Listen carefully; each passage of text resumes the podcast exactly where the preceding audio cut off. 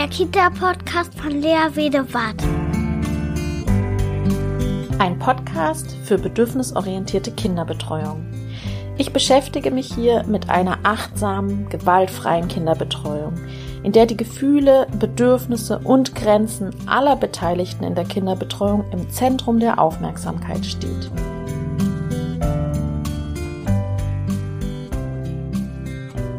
Hallo, ihr meine allerliebsten Zuhörer da draußen. Ich freue mich, einen neuen Podcast euch präsentieren zu dürfen. Die zwei letzten Podcasts sind ja auch in der Reihe, wie gehen wir mit Gewalt durch pädagogischen Fachkräften um? Wie können wir selbst mit Gewalt umgehen und was tun wir, wenn wir etwas beobachten, was wir als nicht in Ordnung empfinden? Und ich bin ganz froh und glücklich, heute einen Gast wieder begrüßen zu dürfen, nämlich Barbara Leitner. Sie ist Prozessbegleiterin und zertifizierte Trainerin für gewaltfreie Kommunikation. Ich finde diesen Podcast ganz besonders, weil heute beschäftigen wir uns, oder besser gesagt, ich befrage Barbara Leitner dazu, wie kann man denn eigentlich Gewalt gewaltfrei begegnen? Oder Gewalt gewaltfrei verhindern. Denn das ist jetzt eine wichtige Diskussion, finde ich, zu überlegen, ja, was passiert denn, wenn wir wirklich Fachkräfte gewaltvoll handeln sehen? Wie reagieren wir darauf? Gehen wir hin und sagen, so geht es aber nicht, sofort muss das aufhören? Dann sagt Barbara Leitner, das ist genauso gewaltvoll. Und darum soll es heute gehen, Gewalt von Fachkräften gewaltfrei begegnen. Viel Spaß dabei. Ja, hallo Barbara. Ich freue mich, dass du da bist in meinem Podcast und wir heute über das spannende, spannende Thema sprechen. Gewalt von Fachkräften gewaltfrei verhindern. Ich finde diesen Titel ja wirklich sehr interessant und spannend, weil in der Diskussion in der Allgemeinen geht es ja momentan wirklich viel darum, dieses Tabu aufzubrechen und dieses, ja, es gibt die Gewalt immer wieder zu thematisieren von verschiedenen Perspektiven, von verschiedenen Richtungen. Und ich bin so froh und so glücklich, dass Barbara einen Artikel auf meinem Blog veröffentlichen möchte, als Gastautorin so, in der sie sich Gedanken dazu macht, wie man Gewalt von Fachkräften denn auch gewaltfrei verhindern kann. Ich finde das Thema wirklich spannend, aber bevor wir da tiefer einsteigen, möchte ich nochmal sagen, hallo Barbara und ich würde dir jetzt eine Plattform bieten. Stell dich doch einfach mal kurz vor für alle, die dich nicht kennen. Ja, Barbara Leitner, ich bin 63 Jahre alt, also schon eine ganze Weile unterwegs und davon also bestimmt 30 Jahre, wenn nicht mehr, mit pädagogisch-psychologischen Themen. Ich habe mich immer mit Kommunikation beschäftigt und war ganz viel in Kitas vor allen Dingen, Kitas und Schulen und habe Kitas und Schulen angeschaut, wie das läuft, wie die Praxis dort ist. Ich habe nicht als Erzieherin gearbeitet, sondern als Journalistin recherchiert und habe parallel mich immer mit Kommunikation und in Vermittlung von Pädagogik beschäftigt und bin dabei auf die gewaltfreie Kommunikation vor 15 Jahren aufmerksam geworden. Und als ich die gelernt, also angefangen habe zu lernen, habe ich vor allen Dingen gemerkt, wie gewaltvoll ich bin. Und gleichzeitig war dann sowas, wow, was diese Gewaltfreiheit wirklich meint. Das ist eigentlich das, ja, ich würde jetzt mal sagen, wonach ich mich als Kind immer gesehnt habe, den Umgang. Und wo ich gedacht habe, das ist das, wie quasi die Pädagogik, das Bild vom Kind, vor allen Dingen im Alltag von Kita, flüssig gemacht werden kann, wodurch es umgesetzt werden kann, wo es in die Interaktion kommt. Und das ist das, was mich in den letzten Jahren immer mehr beschäftigt. Also ich habe die Journalistin immer weiter nach hinten gerückt und arbeite jetzt vorwiegend als Prozessbegleiterin und Trainerin, vorwiegend in Kitas, auch in Schulen und Horden, aber vorwiegend in Kitas. Und da ist mir vor allen Dingen wirklich wichtig, der Würde der Kinder gerecht zu werden von Anfang an und das dadurch, dass auch der Würde von Fachkräften entsprochen wird. Der Untertitel von diesem Text heißt ja auch in der Auseinandersetzung die Würde aller zu wahren. schreibst du ja. Und das finde ich auch, das geht direkt ins Herz, weil Gewalt, der Name Gewalt hat auch schnell sowas Wuchtiges, sowas, ja, wenn man so will, sowas Zerstörerisches. Irgendwie bringt das mit sich und dass du dich da so für einsetzt, dieser Gewalt mit einem so warmen Herz und so, ja, so zu begegnen, dass die Würde aller gewahrt werden kann. Das finde ich wirklich schön. Möchtest du noch was zu dir sagen? Naja, vielleicht, vielleicht an der Stelle nochmal zu diesem Begriff Gewaltfreiheit. Also ehrlich gesagt, stolpern ja viele. Also auch wenn ich mich vorstelle als Trainerin für gewaltfreie Kommunikation, oh, gewaltfrei, wieso denn? Also eigentlich lernen wir doch auch in der gewaltfreien Kommunikation, Bitten positiv zu formulieren und nicht das mit im Wort zu tragen, was man verhindern will. Also nicht beiß nicht, sondern bitte mach dein, halt, schließ deinen Mund oder so. Und jetzt ist in der Gewaltfreiheit quasi das, was wir negieren oder was wir überwinden wollen, mit enthalten. Und ich habe mich an der Stelle auch immer ein bisschen verschämt ausgedrückt und manchmal von wertschätzender oder empathischer oder verbindlicher Kommunikation gesprochen. Und das tue ich nicht mehr weil mir ist wichtig, tatsächlich auch zu sagen, was liegt in Gewaltfreiheit drin. Also auch wirklich nochmal zu sehen, wir sind alle gewalttätig. Also wenn ich jetzt sage, aber so geht das gar nicht, oder Sie müssen jetzt hier eine Maske tragen oder das kann ich gar nicht, habe ich ja noch nie gemacht. Also da, da, ist immer Gewalt enthalten. Und uns dafür zu sensibilisieren, dass das ein Teil unserer Sozialisation ist und wir so gewohnt sind, halte ich für sehr wichtig. Also da hinzuschauen. Und ich meine, wenn wir uns als, als Wesen in dieser Welt betrachten, eben neben den anderen Wesen, die es da gibt, den Tieren und den Pflanzen, unser Leben bedeutet, dass wir anderen Wesen Gewalt antun. Und also es ist wichtig, sich in Beziehung zu setzen und zu sagen, boah, ich kann nur leben, wenn ich, also nun bin ich vorwiegend vegetarisch, aber wenn ich äh, Pflanzen esse, die dann nur dafür leben, dass ich sie esse. Und, und, und so einfach dazu in, eine Beziehung aufzubauen. Ja, das geht jetzt vielleicht ein bisschen weit, aber äh, das meint auch Gewaltfreiheit als ein Aspekt dass wir sozusagen eigentlich eh in unserem Leben immer wieder gewaltvoll handeln. Ne? Und ich kann mich auch erinnern, dass ich äh, in meiner Ausbildung oder in meinem Studium und immer in den Praxisphasen auch Momente hatte, in denen ich gewaltvoll gehandelt habe. Das kann ich jetzt rückblickend auf jeden Fall so sagen. Aus einer Ohnmacht heraus, aus einer nicht wissen, wie ich es anders handeln soll in dem Moment, aus einer Überforderung heraus. Also ich, also an der Stelle finde ich ähm, Sätze von Desmond Tutu, die mich unglaublich berührt haben, dass er sagt, solange wir Menschen sind, werden wir Fehler tun. Also wir werden immer etwas tun, was jemand anderem verletzt. Es ist gut, so eine Bewusstheit darüber zu entwickeln. Und vor allen Dingen aber eine Kultur dadurch, dass das besprechbar wird. Dass ich sagen kann, oh, jetzt ist mir das passiert. Ich wusste das nicht, dass das schwierig für dich ist. Das wollte ich nicht. Also, dass da so ein, so ein Raum entsteht. Das ist, glaube ich, auch noch einmal, also so das, was mir bei Gewaltfreiheit so wichtig ist. Also in diesem Wort, da gibt es für mich auch so, so ein Freiraum wo ich quasi mich, mich wahrnehme und das Gegenüber wahrnehme und merke, boah, wir, wir, es geht um die Beziehung, die wir zueinander aufnehmen. Ob das jetzt äh, eben ein Kind ist oder eine Kollegin ist oder eben ein anderes Geschöpf. Ja, und dass es, glaube ich, auch in dem Moment nicht unbedingt darauf ankommt, dass Gewalt nicht passiert, weil das eben nicht möglich ist, sondern wie man dann im Nachhinein damit umgeht. Ob man eben sagt, oh nein, das wollte ich nicht, ich habe das nicht gewusst, dass das für dich vielleicht eine Grenzüberschreitung ist. Genau, also das mit einzuschließen und eben auch einzuschließen, dass wir ja alle eine Sozialisation haben, in der wir Muster gelernt haben, die eben zum Teil auch nicht tauglich sind. Und da so, so eine so eine Großzügigkeit auch vielleicht.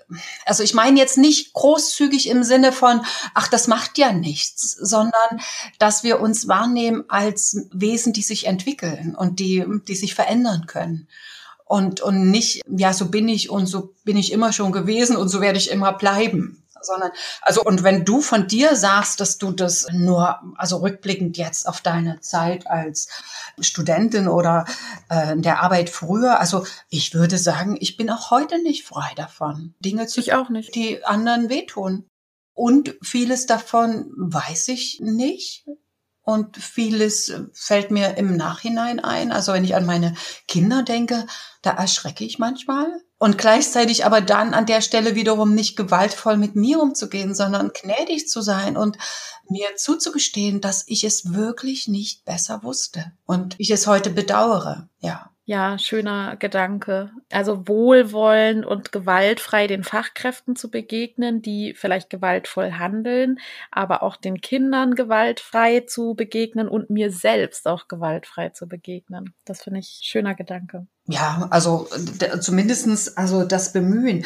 Also mir ist ja nochmal immer wichtig, also zu gucken, also dass dieses Wort Gewalt aus dem Althochdeutschen von Waltan kommt, was eben damit assoziiert wird, stark sein, sich beherrschen und eben auch zu schauen, es geht darum, dass wir alle unser Potenzial leben können. Und können wir alle unser Potenzial leben, unser ganzes Potenzial, was wir haben. Also wenn ich daran denke, die Kinder, die mir begegnet sind, also als Babys und wie sich das verändert hat dann im Laufe des Lebens. Und wie viel von diesem Potenzial, muss ich jetzt mal sagen, auch von mir selber ich streckenweise gar nicht gelebt habe. Und wo ich dabei bin, mir das so zurückzuerobern und zu sagen, oh, ich bin aber mehr als das, was ich gelebt habe. Und so in meine eigene Kraft zu kommen, aber das eben auch Kindern von Anfang an zu ermöglichen, so weit wie möglich ihre Kraft zu leben und gleichzeitig zu merken, boah, mich als Erwachsenen, mich bringt es an die Grenzen. Nicht das Kind braucht eine Grenze. Ich habe eine Grenze. Ich kann es nicht aushalten, bestimmte Sachen. Und dann zu merken, boah, du willst jetzt, was weiß ich, also ich als Großmutter, die Kinder wollen nochmal und nochmal und nochmal rutschen und nochmal und höher und noch höher klettern. Und es ist aber schon Abend und ich möchte jetzt gerne nach Hause gehen und Abendbrot machen und ich, ich bin am Ende. Ich kann nicht mehr. Und also da die Verantwortung für meine Realität zu übernehmen, dass das meine Realität ist und den Kindern zu sagen, boah, ich möchte wirklich, dass ihr jetzt mitkommt. Und dann bin ich an der Grenze und ich zeige den Kindern, was ich von ihnen brauche. Und ich sehe, dass sie einen unglaublichen Spaß bei ihrem Spiel haben. Und in dem Moment, wo ich mich da in Beziehung zu ihnen setze, werden sie kooperieren, wenn die Beziehung gut ist. Genau, ich finde auch diesen Spruch so schön. Kinder brauchen keine Grenzen, sie brauchen Menschen, die Grenzen haben. Und das finde ich ist was ganz anderes. Ne? Wenn man sich selbst offenbart und sagt, ich kann nicht mehr, ist das ein ganz anderes Miteinander, als wenn man sagt, so, jetzt ist Schluss, jetzt ist hier die Grenze und wir gehen jetzt einfach. Mhm. Aber damit sind wir natürlich an dem Punkt, wo die Gewalt äh, herkommt. Also wenn ich sage, ich kann, also Schluss jetzt und aus und Punkt, bin ich ja irgendwie so aufgewachsen. Also ich habe es quasi nicht anders gelernt und das braucht ja, das braucht ja eine, eine, ein Reflexionsvermögen und eine Auseinandersetzung, auch eine Auseinandersetzung damit, wie weh mir das tut, dass jemand mit mir so umgegangen ist und was da eigentlich in mir verloren gegangen ist, wo mir jemand so hart eine Grenze gesetzt hat und mir kein Verständnis entgegengebracht hat. Und das sind ja die Prozesse, die letztendlich, muss ich mal sagen, ja oft in der Kita verkürzt sind. Also wo es viel zu wenig Raum gibt. Vielleicht ist manches auch zu persönlich in manchen Teams, das zu besprechen. Ja, dass mir, mir ist nie jemand mit Verständnis entgegengekommen. Wieso, wo soll ich es denn plötzlich hernehmen? Und, und dann natürlich kein Verständnis im Team zu haben, das ist ganz fatal. Das wäre ganz fatal. Also ehrlich gesagt, also was ich ja so eben oft höre, auch ich selber eben erlebt habe, wie du hast mit diesem Kind Probleme? Das verstehe ich ja nun nicht. Das kann ja nur an dir liegen. Boah, Oh, na das ist ja nun. Was so ein Satz bewirken kann, ne? Das ist ja nun wirklich der Hammer. Also, so, das, auch das ist natürlich eine Gewalt und das tut weh, also sowas zu hören. Ja, das sind so kleine Sätze, ne? Kleine Sätze mit einer riesen Wirkung. und die eben, also du hast von Herzöffnung gesprochen, die eben das Herz verschließen. Und also ich verschließe dann also mein Herz ja erstmal vor mir selber. Also äh, ich will ja auch diesen Schmerz nicht spüren, wie das, wie weh das wieder tut. Und das trifft ja auf eine alte Wunde. Wer weiß, wie oft ich gehört habe, tja, das kann ja nur an dir liegen, wenn das so und so ist und wenn du nicht immer so wärst, wie du wärst. Und, und das wird dann eine unendliche Spirale, aus der wir uns eben nicht herausbewegen und wo eben also auch die nachfolgenden Generationen weiter äh, mit eingeschränktem Potenzial groß werden. Und nochmal, also Entschuldigung, irgendwie ergänze ich mein Bild von Gewaltfreiheit dann immer mehr. Gewaltfreiheit würde eben dann auch heißen, alle dürfen sich mit Würde zeigen, mit ihrer Würde und wir haben so eine, eine Möglichkeit, alle unsere großen Potenziale einzubringen in diese, in diese Gesellschaft, die ja Herausforderungen über Herausforderungen stellt. Also, wie viel Aufgaben stehen vor diesem Land, vor dieser, vor dieser Welt, die wir meistern müssen, wo, wofür wir natürlich viel mehr Kreativität brauchen, als wir momentan nutzen. Und das heißt dann eben auch Gewaltfreiheit. Wirklich das Potenzial von allen kann genutzt werden, um möglichst für alle alle Bedürfnisse weitestgehend erfüllen zu können oder sehen zu können. Erstmal erstmal sehen, über erfüllen. Wenn wir jetzt mal ins Konkrete gehen, wie kann man denn jetzt auf eine Fachkraft zugehen, die gewaltvoll handelt? Nehme mal an, zum Beispiel in deinem Text hm, gibst du ja das Beispiel von dem Spinatessen an. Also nehmen wir mal an, eine Fachkraft zwingt ein Kind äh, zum Beispiel Spinat zu probieren oder aufzuessen auch. Wie könnte man jetzt auf diese Fachkraft zugehen, die gerade das Kind zwingt, den Spinat zu essen? Also ich erinnere mich gerade an ein Seminar für, einen, für einen Träger, wo es darum ging, eben tatsächlich miteinander über Dinge zu sprechen und eben anzusprechen. Und das Erste, worüber wir eben stolpern, ist eben, was tut denn die Fachkraft, wo ich denke, über die ich denke, sie zwingt das Kind. Und da, da geht es eigentlich, also jetzt, jetzt fangen wir mit den Feinheiten an. Da geht es eigentlich los. Was, was sehe ich denn? Und das ist das, was besprechbar ist. Was sehe ich? Und natürlich würde ich auch überlegen, ich merke ja, ich merke ja, boah, da gibt es etwas, was bei mir eine Reaktion auslöst. Also wenn ich jetzt sehe, das Kind presst die Lippen zusammen und die Erzieherin nimmt aber den Löffel und sagt, und du isst das jetzt da merke ich doch als erstes eine Reaktion bei mir.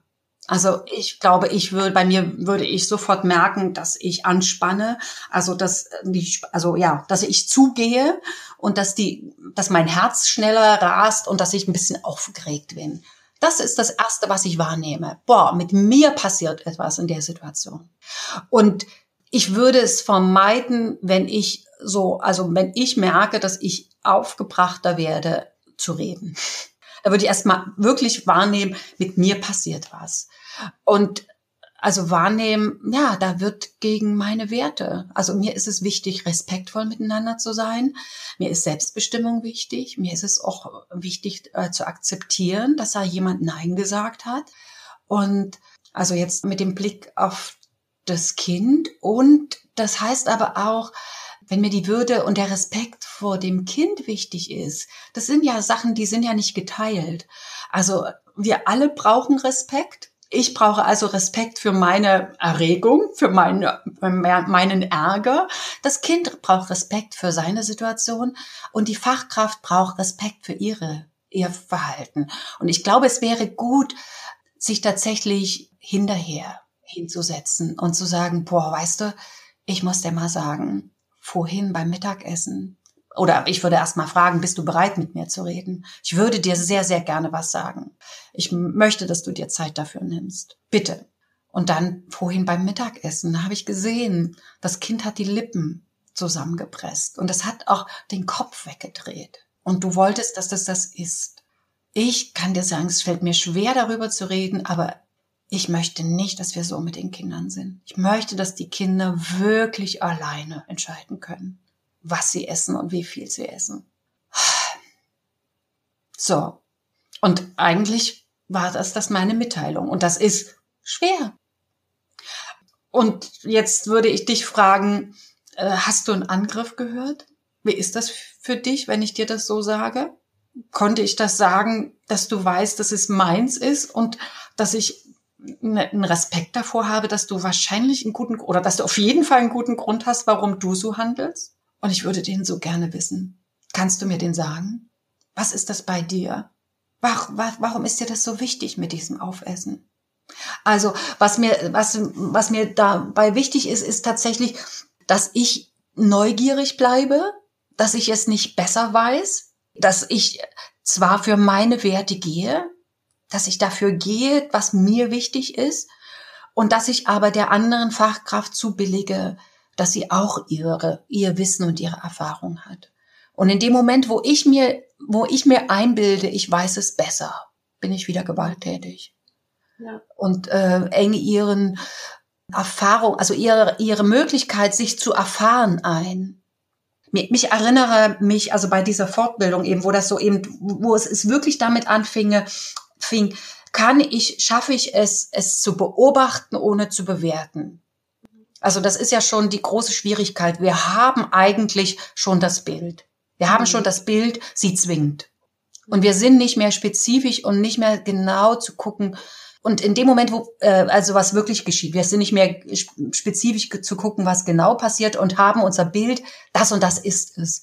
Und damit legen wir die andere Person fest. Und das ist, wird zur Fessel, das wird zur Klammer, wo die andere Person sich wehrt und sich nicht, wo sie auch nicht mehr kooperieren oft nicht mehr kooperieren oder sie unterliegt.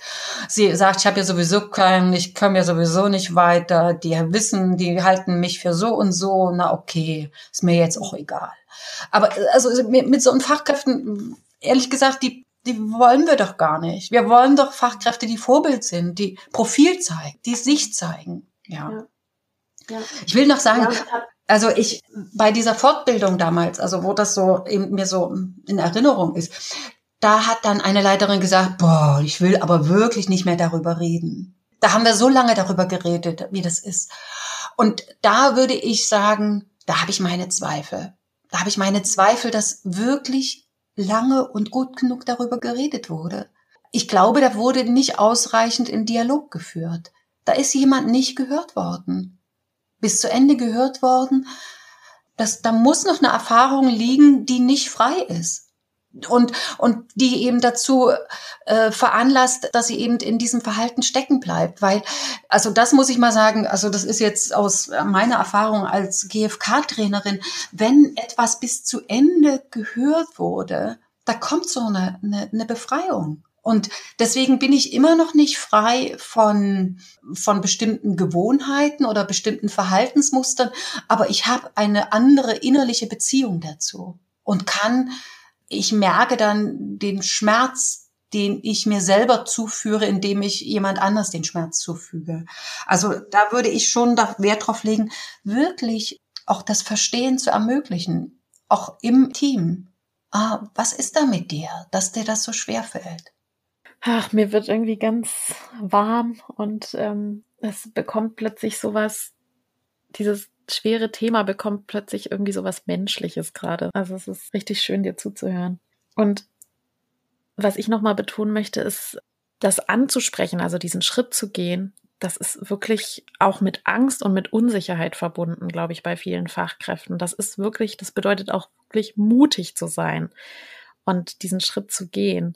Ähm, ich habe dazu auch einen Artikel geschrieben, der ähm, eben sich genau damit beschäftigt, eben zwischen Hinsehen und Wegsehen. Ne? Also man, man schwankt dann immer in diesem Raum und möchte gerne was ändern und das ansprechen, aber das ist auch gleichzeitig mit so viel Angst verbunden, diesen Schritt zu gehen. Und also das ist eben wirklich die, die Gewaltfreiheit, dann dabei zu bleiben. Also dabei zu bleiben, ich kann nur meine Wahrheit sagen und ich stehe zu meiner Wahrheit. Also das verlangt schon eine große innerliche Stärke und Gefasstheit. Also ich erinnere mich, ich habe im Freundeskreis äh, neulich was ansprechen, angesprochen, was, was wirklich schwierig für mich war. Und mein Gegenüber wollte das nicht hören. Also ich habe wirklich von, davon gesprochen, was bei mir passiert ist. Und was mir wehgetan hat und äh, nochmal nein, nein, nein und was hast du dich denn so, ba, ba, ba. und dann äh, nicht drauf einzusteigen, sondern wirklich zu sagen, und meine Wahrheit ist diese und es ist, fällt mir, ist jetzt gerade schwierig für mich, das zu hören. Und äh, wahrscheinlich hast du Gründe, so zu reagieren. Also das kann einem ja auch im Kollegenkreis passieren. Dass ich sage, du, also ich möchte wirklich gern mit dir darüber sprechen und bitte, bitte sag mir, wenn ich besserwisserig äh, für dich klinge. Ich möchte gerne, dass wir gemeinsam einen guten Weg zusammenfinden. Das kann schon passieren, dass die Kollegin oder der Kollege darauf, sage ich jetzt mal, grob reagiert oder sehr angstvoll. Und das ist dann sozusagen der Test, wie ernst ich es meine. Und, und es braucht schon eine große innere, eine, eine große innere Gefasstheit und ein großes Selbstvertrauen, äh, Dinge anzusprechen.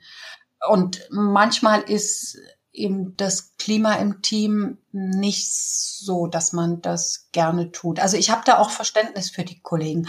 Ich glaube, man spricht Dinge an, wenn man sich insgesamt geschätzt fühlt. Und wenn man weiß, dass die Dinge, die man gut tut, gesehen werden und wertgeschätzt werden. Das ist das Klima, in dem in dem Dinge thematisiert werden können. Also das ist ja, also es gibt ja so eine Formel äh, von der von der Kommunikation. Ich weiß nicht, wie man auf so eine Formel kommt, aber sie gibt es. Äh, ehe du etwas kritisierst, musst du siebenmal loben. Und also das heißt, ehe ich äh, Gewalt ansprechen muss, will von Fachkräften gegenüber Kindern, muss ich auf jeden Fall der Kollegin sie mal gesagt haben, was sie alles Gutes gemacht hat. Und äh, ich meine, wir brauchen uns ja, ich könnte mir vorstellen, dass bei manchen das mir auch schwer fällt oder ja. schwer gefallen ist. Boah, was soll ich denn jetzt Gutes finden? Uiuiuiui. Und, und manchmal fällt mir vor lauter Schreck vielleicht auch nichts ein. Und dann, dann habe ich aber erstmal ein Problem. Da brauche ich nicht über die Kollegin zu reden. Da habe ich erstmal ein Problem. Wenn mir wirklich nur schlimme Dinge von der Kollegin einfallen, dann muss ich meine Brille putzen. Ja, es gibt immer, es gibt immer schöne Sachen. Ne? Und es gibt ja auch diese Sandwich-Methode. Ein positives, ein ähm, dann das Ansprechen und dann nochmal was Positives. Ja, ja, also ich, ich bin dann eher von dem, ich kenne andere Kultur, also die ist von Thich Nhat ähm, dem buddhistischen Mönch, entwickelt worden in dieser Tradition von Plum Village. Die würden sagen, Blumen gießen, Wertschätzung, Wertschätzung, Wertschätzung. Dann könnte ich erstmal darüber sprechen, was gerade meine Situation ist, weshalb bin ich vielleicht gerade, was weiß ich. Ich würde sagen, ich beschäftige mich gerade so sehr mit Gewaltfreiheit und mit Atmosphäre im Team, deswegen habe ich da eine besondere Sensibilität darauf. Oder ich bin auch in einer Lebensphase, wo man nochmal kritisch auf das einzelne Dinge schaut und sowas. Es kann sein, ich bin da ein bisschen genauer als die anderen dann würde ich darüber sprechen, was mir nicht so gut gelungen ist. Boah, weißt du, neulich, da weiß ich, da habe ich, da war ich ein bisschen grob, da habe ich dich ganz schön schnell abgefertigt. Das tut mir leid. Das fällt mir jetzt ein. Das bedauere ich. Und wenn ich das getan habe, diese drei Dinge, dann würde ich sagen, und bist du offen? Ich würde dir auch eine Sache sagen gerne, die ich hätte, die mir nicht gut getan hat von dem, was du getan hast. Ja, also diese Maywald spricht ja da auch davon, diese Kultur des Ansprechens zu etablieren, ähm, dass es im Team besprochen wird. Wie gehen wir damit um, wenn wirklich was vorfällt, also was uns missfällt und wie können wir uns gemeinsam darauf abstimmen, wie wir etwas ansprechen oder wie wir miteinander da ins Gespräch kommen. Ja, also das ist eben tatsächlich auch eine Sache, äh, wo ich glaube, es ist gut, dass das Team eine gemeinsame Kultur entwickelt.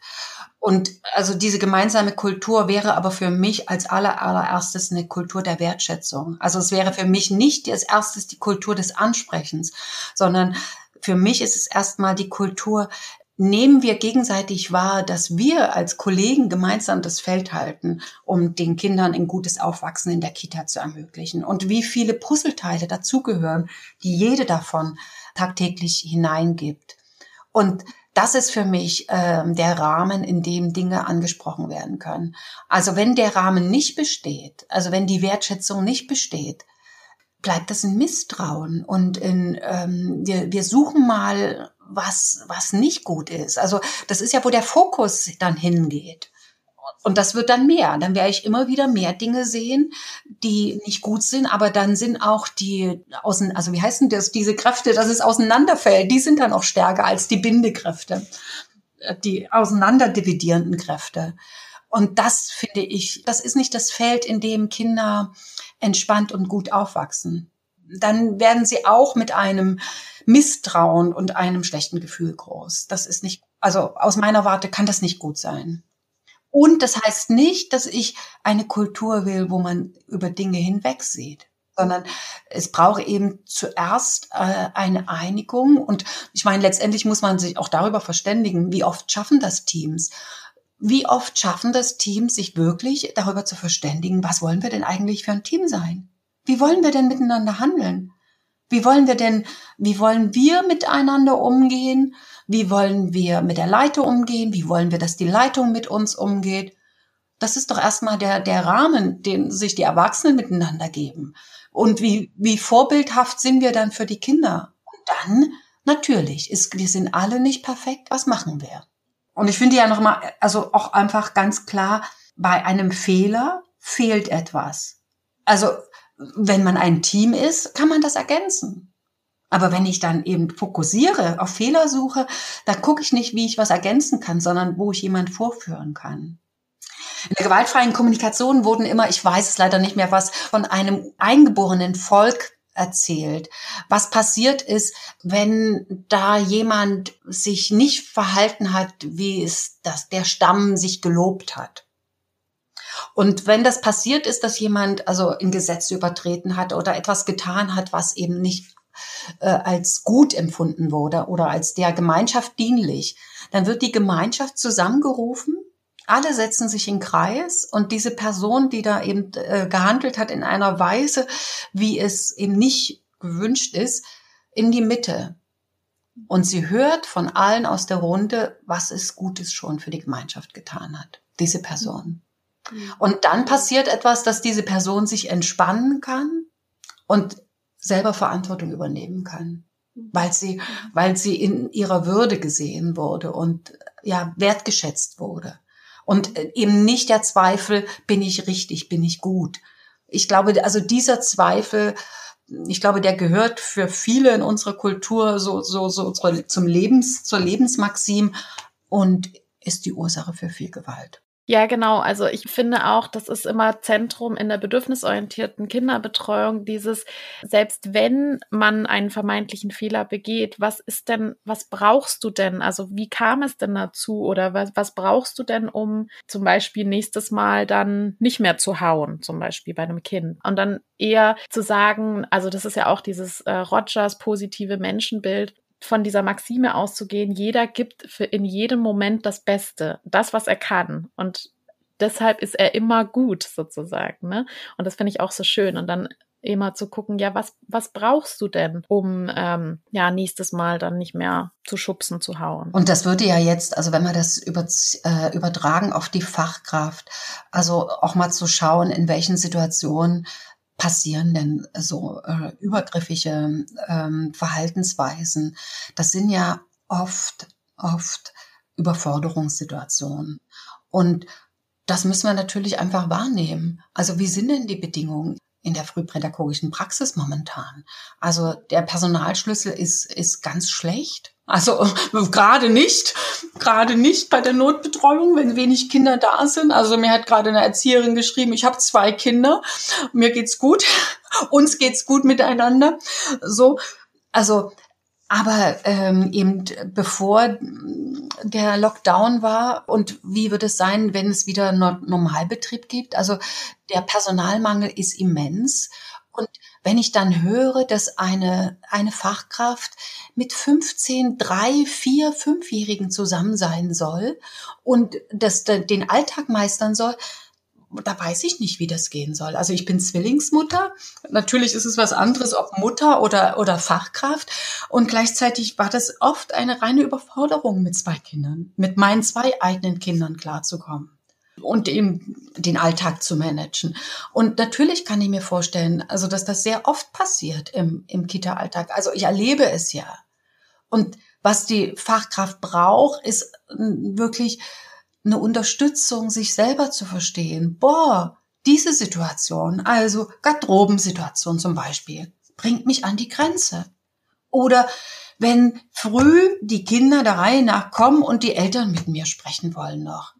Und ich soll eigentlich ihnen helfen, ins Spiel zu kommen, aber diese Mutter oder dieser Vater will was von mir. Das kann ich nicht. So einfach zu sagen, ja, das darf so sein. Was brauchst du dann? Wie können wir als Team diese Situation regeln?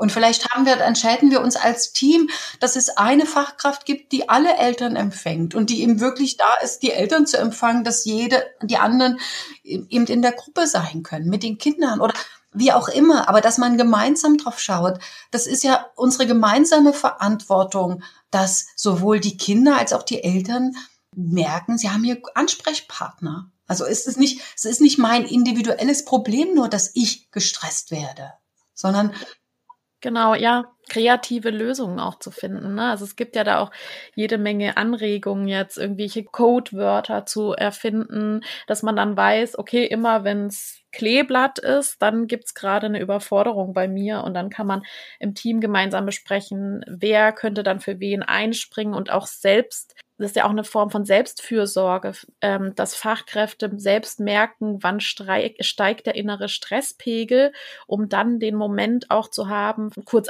auszusteigen und eine kleine Pause zu machen. Sowas kann man ja sozusagen im Team entwickeln, wie man dann für diese kleinen Momente dann Lösungen hat. Ne? Und das ist dann eine Teamaufgabe. Genau, also das auf jeden Fall ich würde sagen, natürlich braucht es unbedingt so, so eine, sage ich jetzt mal, so eine Notfalllösungen. Und gleichzeitig wäre natürlich, also mein Wunsch von einer, von einer gewaltfreien Kita, dass es so wenig wie möglich so eine Überforderungssituation gibt, sondern dass mit dem gegenwärtigen Personalschlüssel kann ich es mir schwer vorstellen. Wie kann denn der Alltag organisiert werden, dass es eben so selten wie möglich zu Überforderungssituationen kommt? Also die Arbeit, ich glaube, dass die, das Beste, die beste frühkindliche Erziehung genießen Kinder, wenn sie entspannte Begleiter haben die einfach gerne ihre Arbeit machen und mit Freude ihre Arbeit machen und dadurch eben viele Ideen haben und wahrscheinlich auch noch viel Humor und eben auf manche verrückte Verhaltensweisen von Kindern eben auch mal mit Lachen reagieren können und und eben auch mit also einer paradoxen Intervention, dass, dass da eben dadurch was entschärft wird. So. Und ich glaube aber eben diese Kreativität im Umgang miteinander, die, die braucht eben aber auch im Team, um auf bestimmte Verhaltensweisen aufmerksam zu werden. Also mir ist nur also mir fällt gerade ein, dass ich von einer Fortbildnerin, also nochmal zu diesem Beispiel mit dem Essen, wo es eben, also ja, doch manchmal schon eine Auseinandersetzung in Teams gibt. Puh, wie ernst ist denn das nun mit diesem Essen und ob das nun einen Kosterhappen noch gibt oder nicht? Und dann hat eine Fortbildnerin ein Seminar gegeben in einem Team und hat dort ein Mittagessen bestellt mittags, wo sie schon vorher wusste, dass das nicht das Lieblingsessen der Fachkräfte ist. Und hat sie quasi als Fortbildnerin mit Verhaltensweisen äh, konfrontiert, die ansonsten ihre Verhaltensweisen waren. Aber gekostet wird mal, also bitte. Also hier kostet jeder mal. Und also dann eben so paradox zu intervenieren und zu merken, ach, so fühlt sich das an, was wir machen. Ja, oder mit dem kalten Waschlappen, ne? mal schnell von hinten über den Mund gewischt. Ja, genau, da gibt's ja dieses, dieses Video, ähm, grenzwahrendes Verhalten, wo, wo quasi die Kinder in die Rollen von den Erwachsenen äh, schlüpfen und mit den Erwachsenen das machen, was eben ansonsten in einer Kita manchmal die Erwachsenen mit den Kindern machen. Und wo man dann eben auch plötzlich, ups, ups, ja, das stimmt. Ich würde gerne noch mal einen Schritt zurückgehen. Vorhin hast du ja erklärt, wie so das Vorgehen wäre, wenn man jetzt das anspricht, wenn eine Fachkraft gewaltvoll handelt. Da hast du das so schön organisch erklärt. Ich fände es schön, wenn wir für die Zuhörer noch mal das entsprechend der gewaltfreien Kommunikation nochmal kurz so aufschlüsseln, dass wenn eine Fachkraft zuhört, dass sie sich das vielleicht ein bisschen notieren können. Fängt ja erst sozusagen mit dieser Selbsteinfühlung an. Mhm. Ne? Also das, das Wichtigste ist, also wahrzunehmen, was es passiert mit mir etwas. Genau. Das ist die Selbsteinfühlung. Ne? Genau, Selbsteinfühlung, also zu merken, ich bin angespannt. Das ist etwas, was wir ganz schnell vermischen im Alltag. Also wir sagen dann, also du bist äh, aggressiv und deswegen, also du hast das und das gemacht und deswegen handle ich so. Und das ist ja ein Teil dessen, also was die gewaltfreie Kommunikation macht, diese ganz klare Trennung, nicht weil außen das ist, sondern weil in mir etwas ist. Was ist denn in mir? Und in mir, also das wäre eben dann diese Einfühlung dahin, also was fühle ich eigentlich? Also ich fühle eine Anspannung und ich fühle eine große Enge. Warum? Welche Bedürfnisse sind nicht befriedigt? Ja, das ist eben auch mein, mein, mit meinem Bedürfnis nach Respekt oder nach Feinfühligkeit oder nach gefragt werden, nach einer Rolle spielen, vielleicht auch nach Entspannung. Also da ist ja ganz viel mitgestalten zu dürfen. Also da ist ja ein ganz großer, großer Spielraum dann da an Bedürfnissen, die da eine Rolle spielen können.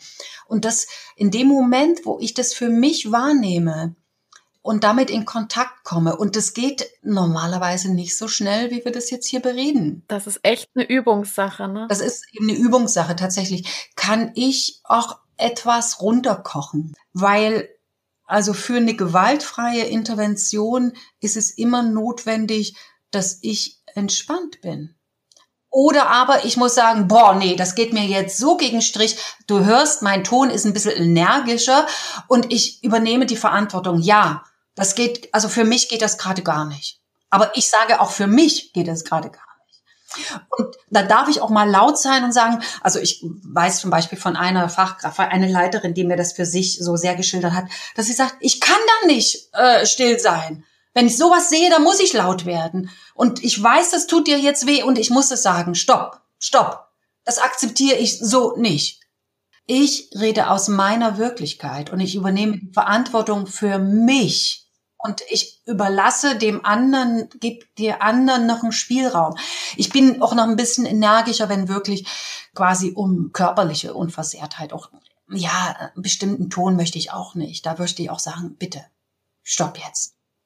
Und das, also das wäre dann dieser, dieser Akt der Selbsteinfühlung. Darf ich einmal noch äh, was dazu sagen, weil du hast so einen schönen Satz geschrieben in dem Text. Hinter unseren Zuschreibungen, also dass die eben gewaltvoll handelt und so weiter, verbergen sich Urteile, die auf eigene unerfüllte Bedürfnisse verweisen und zu einer inneren Anspannung führen. Und das finde ich ein so, so toller Satz, dass in dieser Debatte einfach noch so gänzlich vergessen ist, ne? was das mit uns selbst macht, wenn wir eine Fachkraft so handeln sehen. Also was ich wirklich so für mich ähm, ganz deutlich merke, dass je mehr ich für mich bestimmte Themen geklärt habe, also auch über mein eigenes Verhandeln, ich nicht mehr so erregt bin in bestimmten Momenten. Also das ist das, was gemeint ist. Also wenn ich jetzt die Fachkraft respektlos äh, einordne, finde, dass sie grenzenlos ist, bin ich eigentlich selber gerade grenzenlos. Dieses so wie innen, so wie außen, also dieses zu merken, ja, da sitzen wir drin und wir projizieren etwas nach außen, was in innen noch nicht zu Ende geklärt ist. Und das ist natürlich ein schwerer Tobak. Also das einzugestehen. Also Eltern müssen oft für sowas herhalten, wo wir den Eltern etwas in die Schuhe schieben, was eigentlich bei uns ist. Ja, aber und es ist schwer, das ist schwer, das also so dahinter zu kommen und und das ist auch nicht, also mein Anspruch wäre nicht, man kann nicht Fachkraft sein, nur Fachkraft sein, wenn man schon quasi heilig ist und ganz frei von solchen Feindbildern ist. Nein, das ist nicht mein. Also wir wir dürfen schon noch so Urteile wir brauchen die schon auch. Die orientieren uns ja auch. Äh, es ist nur wichtig, sich damit im Zaum zu halten und zu merken, boah, hier habe ich ein Urteil. Warum denn eigentlich? Was ist mir denn so wichtig? Also das, ich glaube, also dahin würde ich gerne den, ich würde gerne dahin den Fokus legen. Also zu merken, ach, mir ist so wichtig, äh, dass man einander zuhört, zum Beispiel. Die hören nie zu. Ah, mir ist so wichtig, dass man mir zuhört oder dass wir, dass wir uns zuhören. Okay, kann ich denn gerade zuhören? Also so, also wenn ich den Fokus auf das, die Erfüllung lege, kann ich schon in, in Peu offener sein. So, mir ist wirklich Respekt wichtig. Also, dass ja. ich nicht in der, im Urteil hängen bleibe. Also das vielleicht so der Selbsteinfühlung. Und dann ist es eben wirklich also eine, eine wahre Frage, wie ich die Hand reiche dem Gegenüber. Also manchmal würde ich wahrscheinlich sagen, bitte geh, geh mal einen Moment raus. Ich würde wirklich dich bitten, geh mal raus. Ich glaube, ist besser so gerade. Oder ich möchte mit dir reden. Oder irgendwas, wo man in Kontakt oder ich merke, ich bin gerade viel zu aufgeregt, gerade kann ich nicht mit dir reden, aber ich möchte unbedingt das mit dir klären. Und mir ist es wichtig, ich stoppe dich zwar hier, aber ich möchte, dass wir zusammen eine Position dazu finden. Also ich habe dazu eine Meinung, aber ich möchte dich unbedingt hören. Du bist mir genauso wichtig wie auch das Kind, für das ich eintrete. Also tatsächlich in Beziehung den Menschen gegenüber zu sehen. Wir vergessen oft, dass das ein Mensch ist. Wir wollen die Subjekthaftigkeit des Kindes schützen, aber machen das die Fachkraft zum Objekt. Und das geht natürlich nicht. Also das fällt auch ein Kind auf. Auch ein Kind würde fühlen, dass das nicht okay ist. Ja, das fragst du ja auch in dem Text. Gelingt es, die gewaltvoll handelnde Fachkraft als Subjekt zu sehen? Ne? Und also wie würde man jetzt weiter vorgehen? Man hätte jetzt die Selbsteinfühlung und dann diese Kontaktaufnahme. Naja, und dann geht es eben darum zu verstehen, was ist die innere, was ist die innere Motivation der Fachkraft so zu handeln? Warum muss eine Fachkraft ein Kind beschimpfen? Warum wird sie laut? Warum will sie, dass sie den Spinat aufisst? Was ist der gute Grund dahinter? Und also wenn ich das verstehe, muss ich ja nicht einverstanden sein. Aber ich kann sagen, ah, jetzt kapiere ich. Du musstest auch Spinat aufessen. Und du, du ist es noch niemals aufgefallen, dass das vielleicht nicht okay ist. Oder ähm, ich meine, die Eltern bezahlen Essengeld. Manche fragen, hat das Kind gegessen? Wieso hat das Kind nicht gegessen oder so? Also es gibt so viele Stellen, wo Fachkräfte unter Druck geraten. Da eben mal zu erlauben, eben nicht in Druck zu sein, sondern wirklich zu sagen, ja, was soll ich denn machen? So. Und also auch diese Hilflosigkeit, die eben oft dazu führt, dass wir überschüssig handeln. Und, und dann, und dann ist es eben die Frage, okay, was will ich denn? Also wenn ich jetzt das Gespräch mit der Fachkraft anfange, die äh, eine Weise handelt, wie ich es nicht mag, ja, was will ich denn? Ist denn das mir klar, was ich möchte? Also mir ist es ja schon sehr, sehr viel wert, wenn wir gemeinsam darüber reden. Und welche Position haben wir zum Essen, zum Aufessen? Oder welche Position haben wir dazu, Kinder, mm, also was ich neulich gesehen habe in einer Kita, da sind Kinder in einem Fort hochgenommen worden oder auf dem Schoß genommen worden von den Erwachsenen. Wo ich gedacht, huch, Moment mal, verstehe ich gar nicht. Von dem Kind ging das nicht aus also welche Position habe ich denn dazu? Merke ich dann, dass ich hier Erwachsenen Macht größe, dass ich eigentlich nach meinen Bedürfnissen handle? Und habe ich da eine Sensibilität dafür? Und nur einfach erstmal das Nachdenken zu fördern, zu merken, fällt euch das auf, dass der Impuls nicht von den Kindern ausgeht? Und ehrlich gesagt, also das wäre dann schon einfach, also jetzt in diesem Falle von bei diesem Beispiel, das wäre für mich einfach so, so ein Nachdenken, von wem geht welcher Impuls aus für welches Handeln. Wenn das ankommt, das wäre jetzt schon, okay, das wollte ich erreichen, dass ihr Verantwortung übernehmt, dass eben diese Impulse nach Nähe doch bitte von dem Kind ausgehen. Und ihr eure Bedürfnisse nach Nähe anders befriedigt. So. Und bei dem Essen, da würde ich schon Wert drauf legen, dass es darum geht, den Kindern Entscheidungsspielraum zu geben. Also tatsächlich im Sinne von, also Gewaltfreiheit auch, ich beteilige mich, wieso, wie, wie ich möchte. Das ist ja auch für mich äh, gewaltfrei und äh, handle so.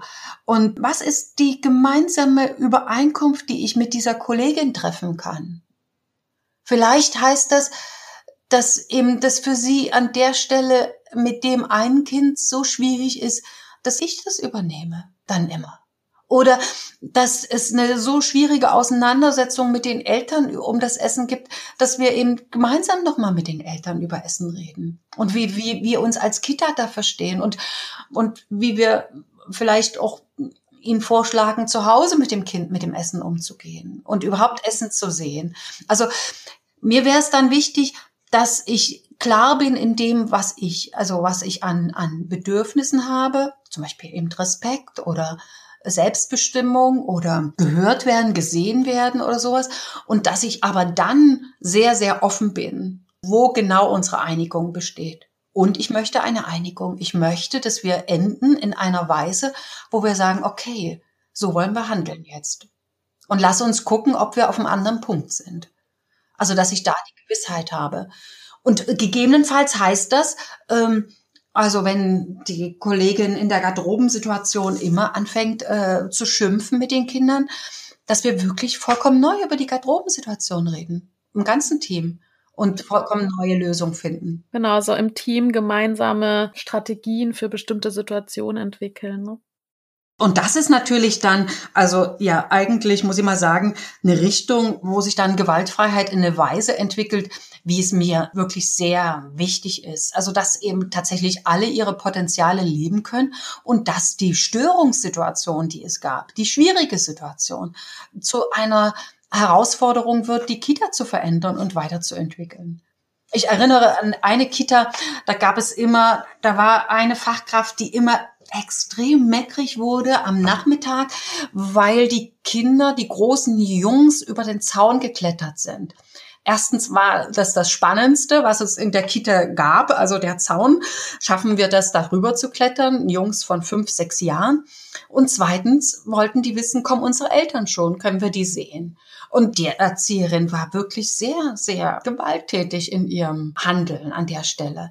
Und wo dann quasi dieser Punkt, wo sie eben ihre Macht missbraucht hat, zum Punkt wurde, die Kinder in einer anderen Weise zu beteiligen. Und dann hat die Kita eben äh, so einen Kletterturm gebaut, wo die Kinder hochklettern konnten. Also was war wirklich ein Abenteuer. Und sie konnten sehen, ob ihre Eltern kamen. Und die Erzieherin hatte keinen Grund mehr zu meckern, weil die mit den Kindern die Regeln ausgemacht haben. Also das ist dann ein produktiver Moment geworden. Ja, genau. Also so kreativ zu werden, um wirklich die Bedürfnisse der Kinder anders umsetzen zu können oder anders Raum geben zu können und der Erwachsenen. Also die haben ja keine getrennten Bedürfnisse. Die, genau. die Fachkraft ist ja in ihren Bedürfnissen nicht getrennt von denen der Kinder. Ja, Barbara, wir sind schon bei einer Stunde. Das geht sehr schnell.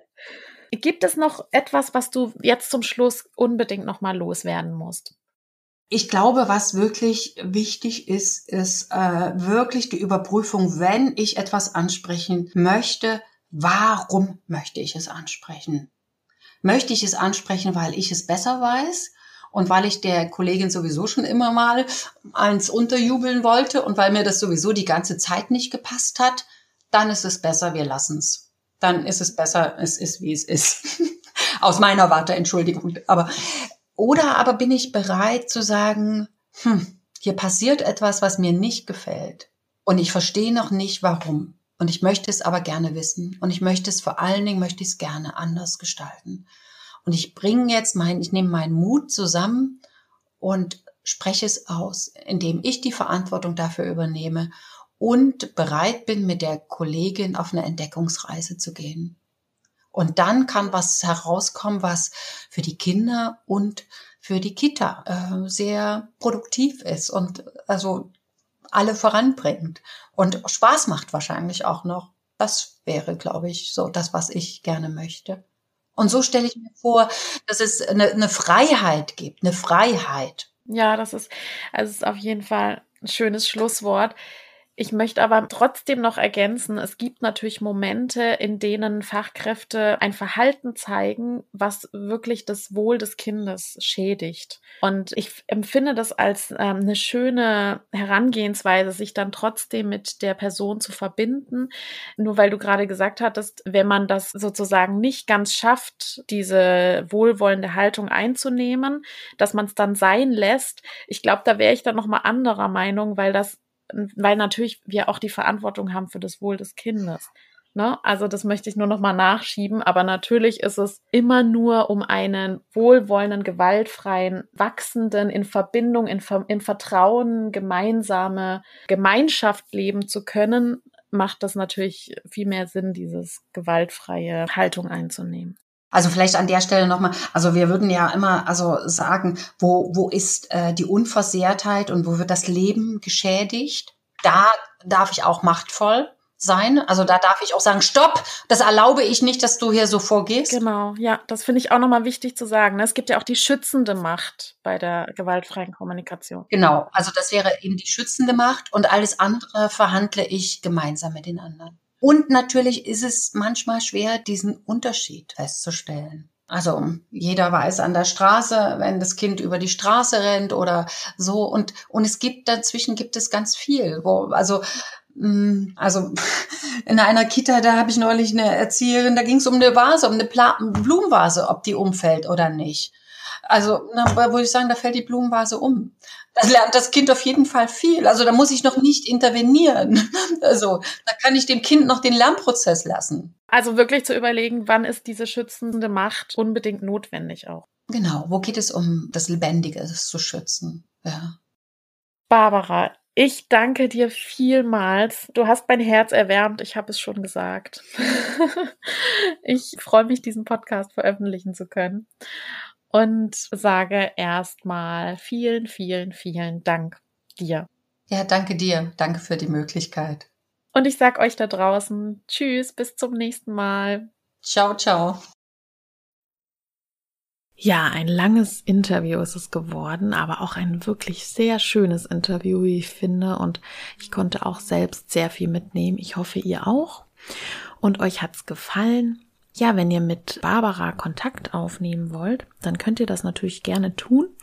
Ihre Kontaktdaten habe ich in den Show Notes verlinkt. Das ist www.gfk-in-kita-und-schule.de oder barbaraleitner.de.